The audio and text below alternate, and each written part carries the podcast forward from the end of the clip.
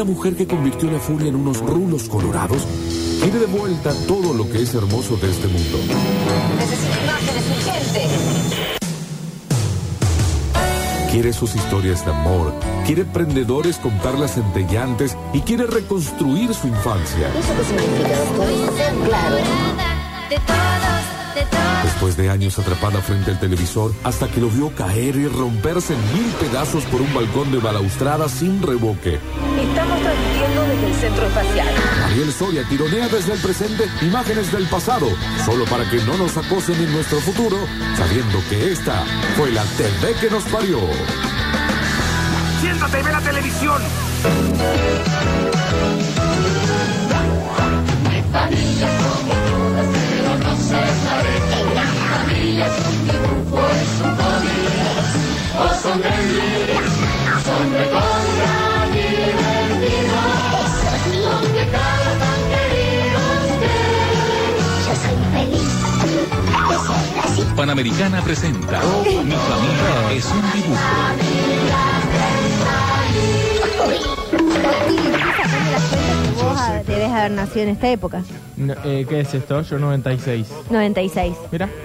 ¿Viste qué bien que saqué las Muy cuentas?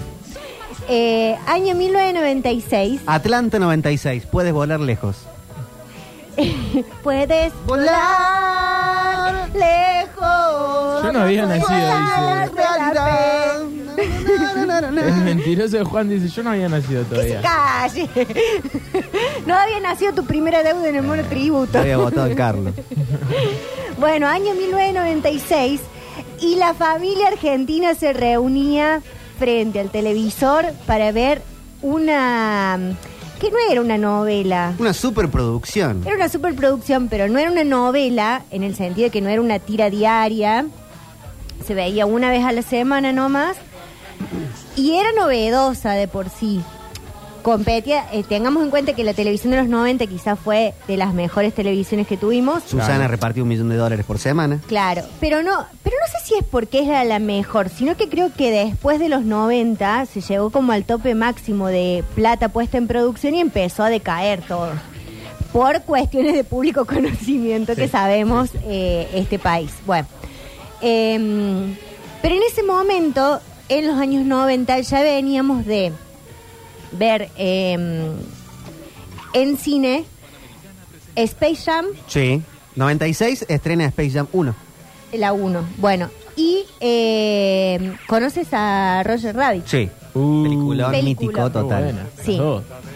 Eh, haciendo la investigación para esta columna, Hubo algo también con Dick Tracy, puede Dick ser. Tracy con Madonna. Pero también tenía algunos dibujitos. Sí, sí, sí, claro.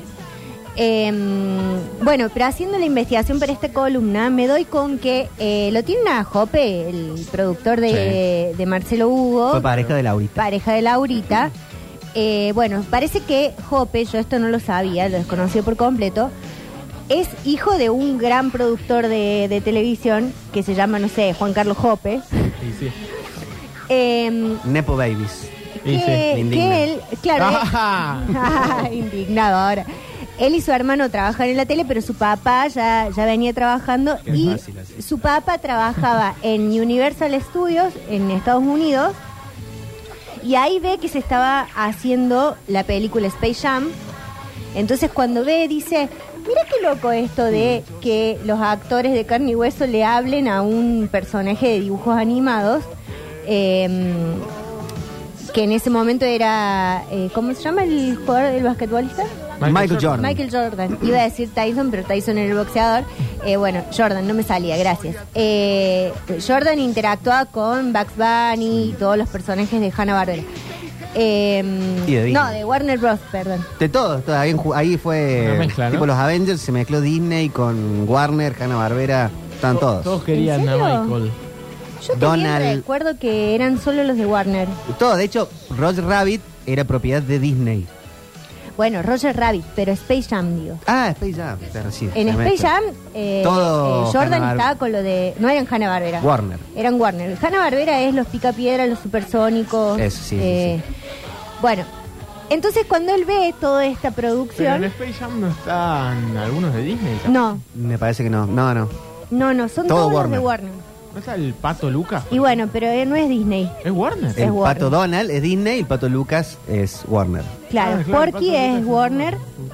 Eh, ¿Quién más? El demonio de Tasmania. Sí, Elmer Food, Elmer Food, eh, Pepe Le Pew, Marvin el Marciano. Marvin el Marciano. Ay, qué lindo que es Marvin. Buenísimo. Marvin el Marciano. Eh, bueno, todos esos, esos personajes estaban en Space Jam. Speedy González. La Claro. cuestión es que el señor Hoppe ve todo esto y dice que qué lindo es esta propuesta de que los actores interactúen con un dibujo animado y se le ocurrió hacer Mi familia es un dibujo donde eh, por supuesto pusieron muchísima plata en un montón de tecnología porque hay que hacer eh, esto con se hace con croma digamos o sea es Y eh, era un avance ahí para la televisión argentina. Había Era que un poner- avance. Hay que sentarse a editar. Sí, hay que sentarse a editar.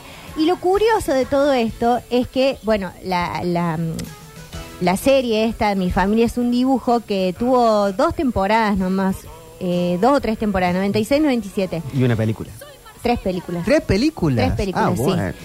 Eh, estaba, era una, una familia que yo no me acordaba, pero eh, viendo el primer capítulo me empezaron a caer la- las fichas. Eh, era una familia ensamblada en realidad Claro. porque eh, Pepe Medina, que era Germán Kraus, estaba casado con Marcela Molina, que era el personaje que hacía Estela Maris Closas. Y Estela Maris Closas tenía dos eh, hijos eh, que eran eh, Marcela Klosterboer, que fue como la irrupción de Marcela De su Klosterboer. primer papel, decía Sí. el primero. Sí, sí, creo que el primero. Previo a Eh, que sea José de verano de del verano del 98, 98. sí. Eh, bueno, ella era como la hermana más grande, que era Caro, y también estaba eh, Facundo Espinosa, que era el, el otro actor que hacía de hermano. Y a su vez había uno más chiquitito, que se llamaba Leo Medina, que es Andrés Hispani, de quien me puse a averiguar, porque a Facundo Espinosa lo hemos visto trabajar en un Sí. montón de, de- de tiras de polka y demás, eh, a Marcela Klosterboer, por supuesto, y dije, ¿qué fue de la vida de Andrés Hispani? Bueno, el chiquito dijo, la verdad que a mí esto de los medios de comunicación no me gusta, la tele no me gusta, entonces ahora con eh, 38, 39 años, sea, está... Un pibe.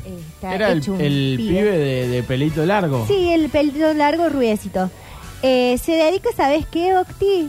A programar videojuegos. Bueno, Y tiene un canal donde habla con su comunidad y... O sea que está muy bien lo que está haciendo. Y él dijo, bueno, esta es mi beta y estudio programación y, y la vio. Uno de 40 que la vio, chicos.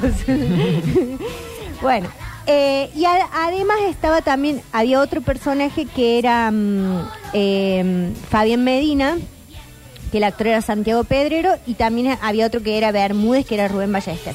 Era una familia ensamblada porque eh, Pepe, el personaje Germán Kraus, no era el papá de los chicos, sino que era el segundo marido de la mujer. La mujer no estaba viuda, o sea que había un padre ¿ausente? Ausente. ¿No aparece en ningún momento? no aparece. Y la serie empieza con eh, ella embarazada. Eh, esto es lo que cuenta el primer capítulo. Es espectacular. el es espectacular el primer capítulo. Primero porque la producción tan trucha de la panza de Estelas Maris Closa. capítulo. Es casi una alegoría a la Sagrada Concepción y al nacimiento de Jesucristo. Sí, sí, sí, es como una cosa, es rarísimo. El primer capítulo lo voy a contar tipo novelas en contexto. Lamento que no esté Pablo porque tendría que haberlo hecho para novelas en contexto. Bueno, nos vamos, Octa, entonces. Sí, sí, no. No, chicos, estoy diciendo porque él lo cuenta de una forma. Eh, qué silosos que son. Increíble, uno acá. no, bueno. Eh, pero ella tiene una panza hecha con un almohadón. Básicamente tiene una panza hecha con un... Pero con- ni siquiera con un almohadón, con una campera que de- era del técnico que estaba atrás del camarógrafo y le pusieron la campera abajo de- del vestido. Eh, empiezan contando de que ellos van a tener un, un hijo, eh, que ella está embarazada y, Germán Kraus dice, es, es nuestro primer hijo, qué sé yo, y ahí da la pauta de que, ah, bueno, acá hay un, un papá que no es el papá de los otros tres. Cosa que no es menor en la televisión de los 90, porque tengamos en cuenta que las familias que eran divorciadas, o sea, los padres separados, los padres divorciados, era como una cuestión así de, es- de esto no se habla. Solo había tipo viudos, onda. Vos tenías que enviudar, tipo gran, Arturo Puig. eh, Grande Paz. Eh, si no, no, po- no podía haber No. lugar para otra familia. Y acá sí había... Menos en el canal de la familia Telefe. Claro, y acá sí había un padre ausente del cual en un momento medio que lo picantean también, así medio que lo chicanean, tipo, bueno, pero no, no, no aparece, no sé qué, y es fuerte eso. La cuestión es que Germán Kraus es taxista, tiene un Renault 12 y se va eh, en el taxi a, a- a subir pasajeros y los pasajeros le abren la puerta y se la vuelven a cerrar y se suben al taxi de atrás. Entonces él se ven volando, se ven volando. qué sé Anda yo. sin suerte. Anda sin suerte, hasta que en un momento sube a un pasajero y el pasajero le dice voy hasta acá, hasta cinco cuadras. Y cuando llega a las cinco cuadras, que es algo que los taxistas odian, llevarte pocas Mm. cuadras, lo asalta el pasajero. Y entonces le dice, no, dice, y sacate toda la ropa y dame el auto, y qué sé yo, lo deja en bolas ahí. Y cuando Germán Kraus está ahí en bolas, muy enojado, muy angustiado, le dice, tengo tres chicos y uno que está por nacer, no sé qué, voy a tener un bebé y tengo mi familia. Y le aparece como un José María Listorti diciendo que le habían hecho una cámara oculta. O sea, Ah, había muy bueno, todo un de crossover. Eso de- todo en el primer capítulo. Todo en el primer capítulo pasa Oh, bueno. eso. Hay imágenes en el Twitch y en YouTube. Sí, y además están todos los capítulos subidos a la página de Telefe. Eso Sí. quería decir. Si alguien se quiere maratonear Mi familia es un dibujo, lo puede hacer. Ok. Eh, bueno, la cuestión es que cuando vuelven a la casa, corte A, como dice Durio, vuelven a la casa y está Estela Marisclosa en la, en la cama y está durmiendo y el chiquitito empieza a escuchar como una voz que aparece de algún lado, una voz toda media ronca. sí. Bueno, y dice, ¿dónde es esa voz? ¿De dónde es esa voz? Entra a la pieza de la mamá, la mamá está durmiendo y escucha que la voz sale de la panza, lo cual es rarísimo. No Porque- suele ocurrir así. No, no, así que si se están por hacer una ecografía 4D, no piensen que el bebé va a hablar porque no, hablan los bebés. Ahora, ¿qué época de los 90? Un taxista que puede tener una casa propia y como tres, cuatro chicos. Que- Pero encima se hacía cargo ¿eh? de los 3, 4 pibes, era como tremendo. Bueno, la cuestión es que eh, el chiquito le dice, no, mi hermanito quiere salir, mi hermanito quiere salir, porque Dibu decía, quiero salir, quiero salir. Bueno, Eh, te sale un muy buen dibu. Me sale un buen Dibu. Pero, eh, de- cáense de risa, pero le puso, mirá que te como, pero el apodo del Dibu Martínez. Es por el es Dibu. por- Es por Dibu. Sí, Sí. lo averigüé eso Le- también. Le decían por, porque era parecido. tenía Porque el era pelito coloradito. parecido, Claro. Sí, cuando estaba en la pensión, sí, yo leí todo, Octi. No te creas que me vengo así en Pampa y la Vida. bueno, cuestión que eh, Dibu qui- dice, quiero salir, quiero salir, quiero salir. Y en un momento están en, en- en la cama viendo tele, eh, Germán Kraus y Estela Manisclosa, y ella dice, ay, Gordi, tengo un antojo. Y Germán Kraus dice, siguen existiendo los antojos como diciendo, empodérate, querida. Son los 90 Eso. ya. Basta de esta pelotude de los antojos. Dice, sí, tengo un antojo, tengo un antojo. ¿Y cuál era el antojo de Estela Marisclosa? Ver muchos dibujitos animados. Que es algo que me podría pasar a mí en cualquier sí. momento, quedar embarazada de un dibujo animado. Y entonces se ve que ese es el motivo por el cual Dibu nace como un dibujito animado. Germán Kraus hace un spoiler antes porque dice, ella le dice, ¿vos cómo te lo imaginas? Y él dice, y me lo dibujo varón. Dice así como en un juego de palabras nosotros, ah, dibujo, dibu, ¿viste? Porque se, ah, nos, nos tenían que explicar todo a nosotros en la tele antes de los 90. Y en los 90 por ahí te decían, no te pongas tan cerca de la tele, te va a hacer mal. Y a ella realmente le contagió. Claro, le, le hizo dibujitis. mal. Es como la gente que dice, no te no hagas, eh, no tuerzas la cara porque va a venir un aire y te va a quedar así. Bueno, hay gente que le ha quedado Hay así. gente que quedó así. Eh, entonces dice, lo dibujo varón. Y eh, ya, ay, ahí es cuando lo picanean al otro, al anterior. Porque él dice, eh, ella dice, y si no es varón, y bueno, dice, lo voy a querer igual. Y sí, le dice ella, no lo podés dejar, no lo podés devolver, hay una bajada ahí. Como hizo el otro. Como hizo el otro, claro. Y mm, entonces dice porque, ponele que el otro se llamaba Juan Carlos. Juan Carlos primero pedía un varón y vino la nena y bueno, y se lo tuvo que bancar. Bueno, dice, pero vos sabés cómo es Juan Carlos, le dice Germán Kraus, tira ahí una, una pista. Sí. Está muy bien. porque Varios encima- tienen acá Lucio, que se llamaba, ¿Quién? el ex. Ah, Lucio. Varios puede mensajes ser, dicen. puede ser. Bueno, la gente también está más Qué pedo que yo. que se pusieron a ver Dibu ya. Bueno, cuestión es que en un momento empiezan las contracciones, trabajo de parto, Mm. y la llevan y se arma ahí un tole tole porque nos hacen creer que quizás muere, que era algo que pasaba, o sea, veíamos mucha muerte en parto nosotros en los 90. Eh, y parecía que iba a morir, que iba a, morir. Y Ge- Y Germán Kraus dice, todo era, hay, un- hay un registro de la actuación que eh, al cual nosotros ya hemos perdido, que es que a la, a la contestación hay una réplica automática. Acá no hay un silencio, es, no vayan a hacer nada con mi mujer. Stop. Sí. A su mujer no le va a pasar nada. Pero en el medio que se veía... Porque si algo le pasa a mi mujer... Movimiento. Claro. Y, y se quedaban como, eh, dale, avanza más rápido en la trama, che, que estamos, que, que son estos. Aparte lo esto, caro de esos capítulos. Claro, bueno, hablando de eso, de lo caro de esos capítulos, vos decís, ¿cuándo sale Dibu? Dibu termina saliendo al final del capítulo en el parto, donde los médicos dicen, es algo rarísimo que no hemos visto nunca, y Dibu se escapa como hace los dibujitos animados, sale corriendo y queda un mito Sí, atrás. aparte tengo el recuerdo que sale vestido. Sale vestido con la Sí. remerita. Y aparte sale como de seis años ya. Sí, Sale sale hablando. grande. No salen así los chicos, les digo. Desde Sale ya que- hablando, corriendo. corriendo, el pelo largo. Yo me las pico, algo así de sí, divertido. a- algo así, sí, algo así. Bueno, ¿Qué el- hacía la voz de Dibu? una señora que es una, una actriz de, de doblaje bastante grosa, o sea que se ve que... Ah, contrataron ahí un... Sí, y le dijeron, eh, lo gracioso es que le dijeron, mira, queremos que tenga como la inocencia de el pe- del personaje más chiquitito, la- lo canchero del más grande y lo dulce de, de Marcela Klosterboer y la señora dijo, bueno, entonces que Dibu habla así. y Dibu parecía, no sé, Ariana, Adriano Varela después de Sí. dos a todo Parliament. Mostacita Merlo. Sí, Sí, Dibu era... tenía una re calle, Dibu. sí, era re pibe, sí, bueno. La cuestión es que... Vendía eso en los 90 también, el, el pibe con calle. El Bart Simpson. Claro. Claro, sí, sí, sí, sí. Tal cual. Pero bueno, tampoco daba para que del parto, cuando hemos visto el parto de. Marge, eh, Bart sale bebé, no sale hablando. ¿No es que le chorea la billetera ahí a Homero? Bueno, sí, le dice, tengo tu nariz y yo tu billetera. Sí. Pero ya está más grande. Ah, Bueno, cuestión es que eh, Dibu sale papi. solamente al, Homero. Papi. Homero. Eh, sale al final del capítulo por, la, por el motivo de que el señor este Jope dijo en un momento, che, me metí en un berenjenal acá porque esto es carísimo de hacer y técnicamente tampoco es tan sencillo. Claro. El trabajo de edición, No, el trabajo la actoral, animación, la animación.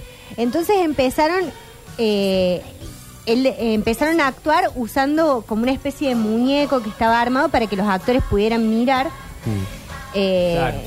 Dirigir la mirada y después ya al último al muñeco se le caía la cabeza, se le, se le daba vuelta. Entonces dijeron, bueno, mira, ¿dónde está el palo este, la botella de agua? Ahí mirá y ahí está Dibu, punto, chao. Sí.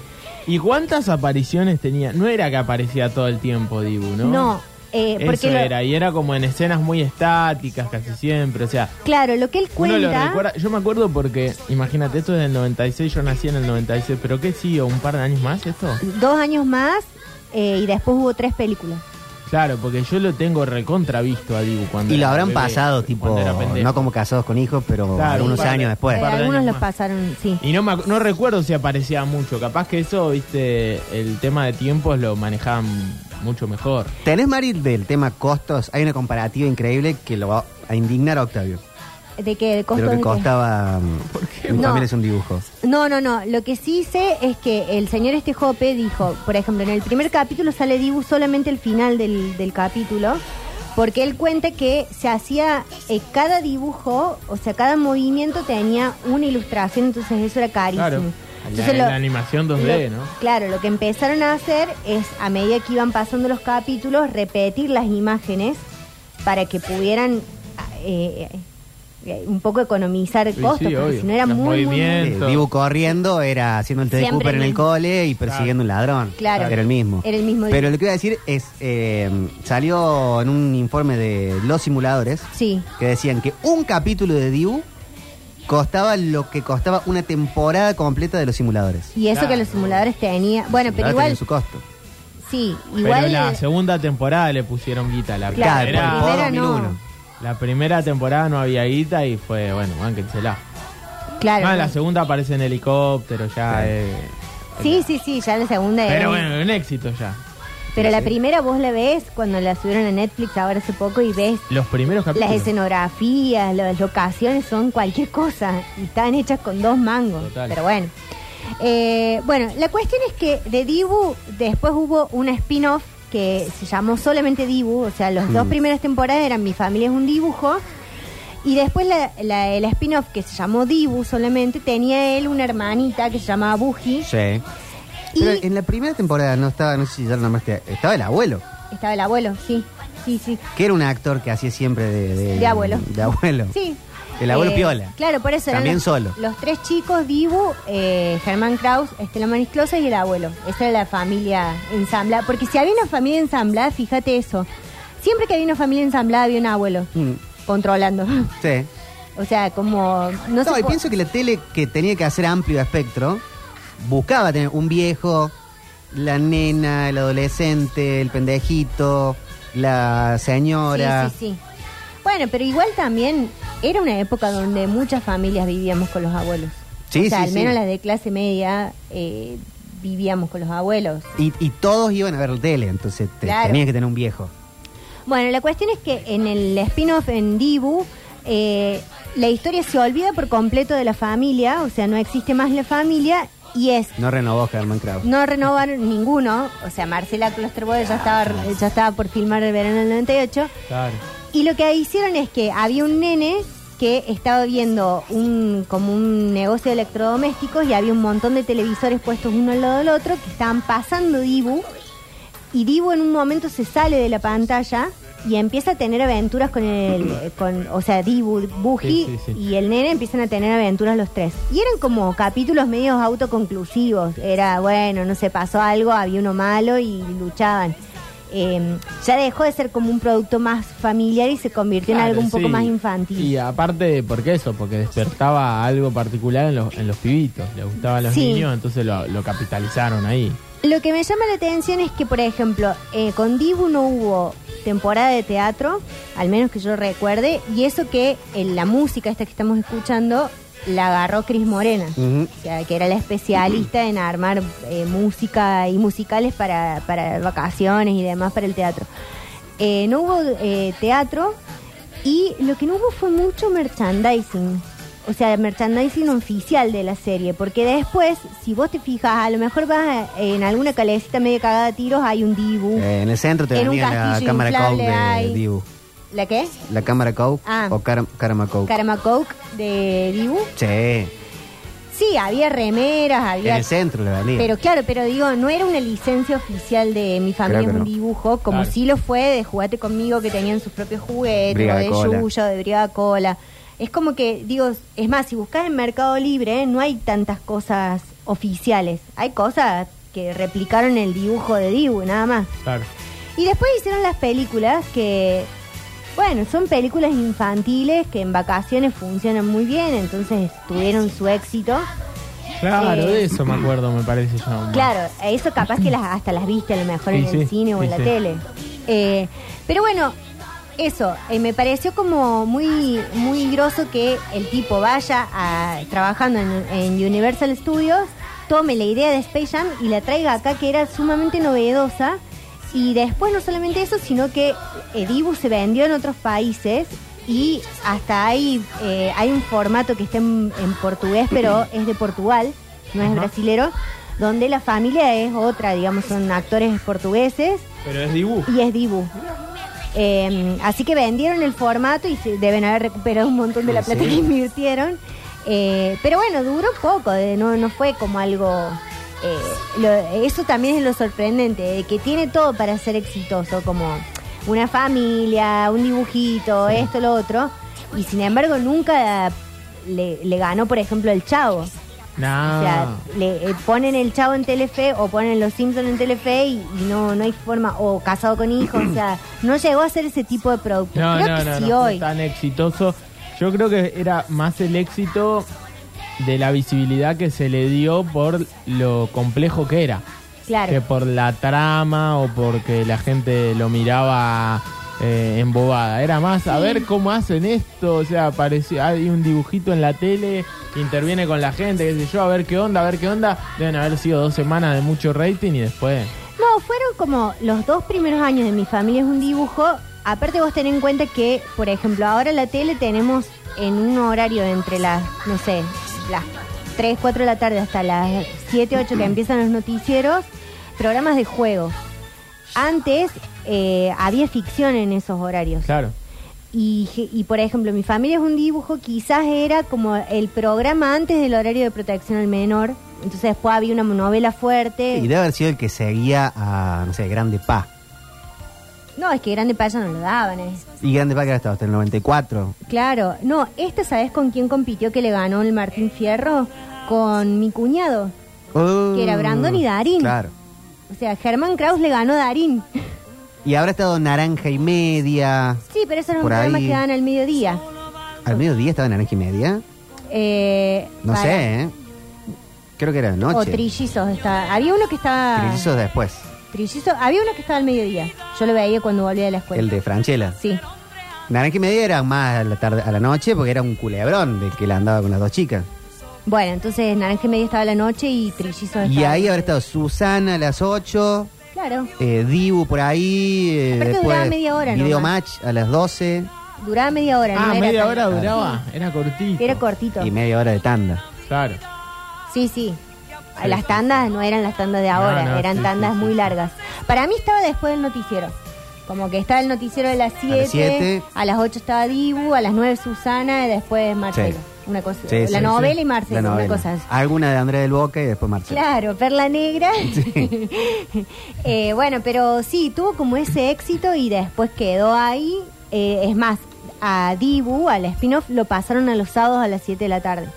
Entonces, bueno, ya es como que ya se corrió, ya perdió rating y ya la gente lo olvidó. Acá varios recuerdan el em, gran eh, cruce con Chuavechito. Sí. Dicen varios, un capítulo que hicieron Sí, sí. la aparición de Chuavechito de la marca de Víveres. Claro. Claro. Claro. que era el otro niño encantador de, de dibujado. Sí. Claro, que fue como el personaje de los 80.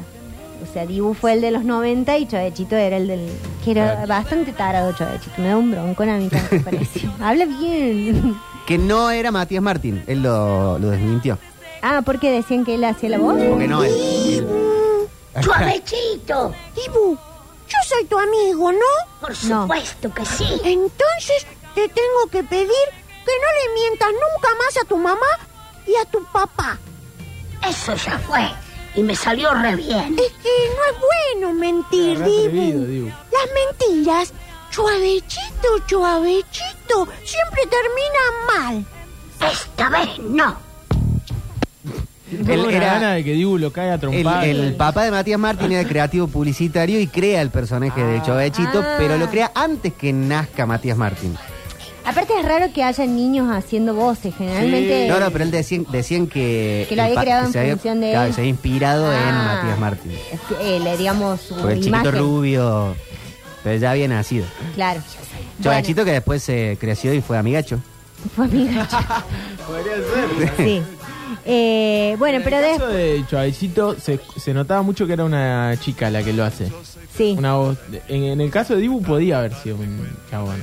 Sí, sí, podría haber sido tranquilamente. Y no sé. Y la mayoría de los niños de dibujito animado siempre eran mujeres las que lo hacían. Bart, la de Bart es una mujer Bart, los, también. los Rugrats son todas, son todas chicas. En, En inglés también. En inglés también. Sí, sí, sí, en inglés también. Eh, sí, sí, generalmente lo hacen por una cuestión de... de- Sí, de- fonética. De fonética Y y, para- de... porque no podés contratar a un niño. No, no, digo por el, el registro de voz que no sea eh, eh, tan, tan agudo, pero Claro. que a la vez tenga como esa cosa infantilizada de, de un niño. Eh, bueno, pero esto fue la TV que nos parió con Mi familia es un dibujo que para mí después Dibu creció y se puso con esta bajada en contra de las drogas con el doctor Miguel. Después, que flaco- Después fue Fleco y Male. Fleco y Male, eh, que era como la otra interacción. ¿sí? Hay un eh, hay unos de, de- de- de creadores de contenido de, que, que hacen animaciones y que hicieron un personaje de, De Dibu del Dibu de cuarentón ahora, sí. o treintañero. Sí, sí, sí. Todo muy roto. todo bueno. muy mal. Bueno, esto Es que fue. lo, lo loco es que, perdón, lo loco es que eh, ahora lo puede hacer cualquier chabón. No cualquiera, pero uno que más o menos esté entrando en la animación, qué sé yo, desde la compu lo hace, ¿viste? Yo tengo un primo que está en esa y te hace un, Claro. un dibujo, una animación, qué sé yo. en ese momento no lo hacía nadie. Eh, No. Ahora, de hecho, hay, no creo que eh, no, no tenía Martín Garabal una especie de, de animación de una salchicha. El salchi. que- ese, que le habla y él Sí. habla y hace una especie de boludez como con Dibu, un poco mofándose de eso. Sí, Pero bueno, eh, y lo hacen, o sea, y lo hacen unos pibes en internet. O sea, Sí, sí. Cambió. Sí, más vale. Eh, bueno, pero entonces ha sido esto la TV que nos parió. Pero ¡Cuánta bueno. bandera! ¿Nunca vieron un dibujo animado? El próximo bloque va a tener eh, cuestiones musicales que tienen que ver con todo esto. Con los autores de muchas de estas canciones. A continuación, después de los redondos, la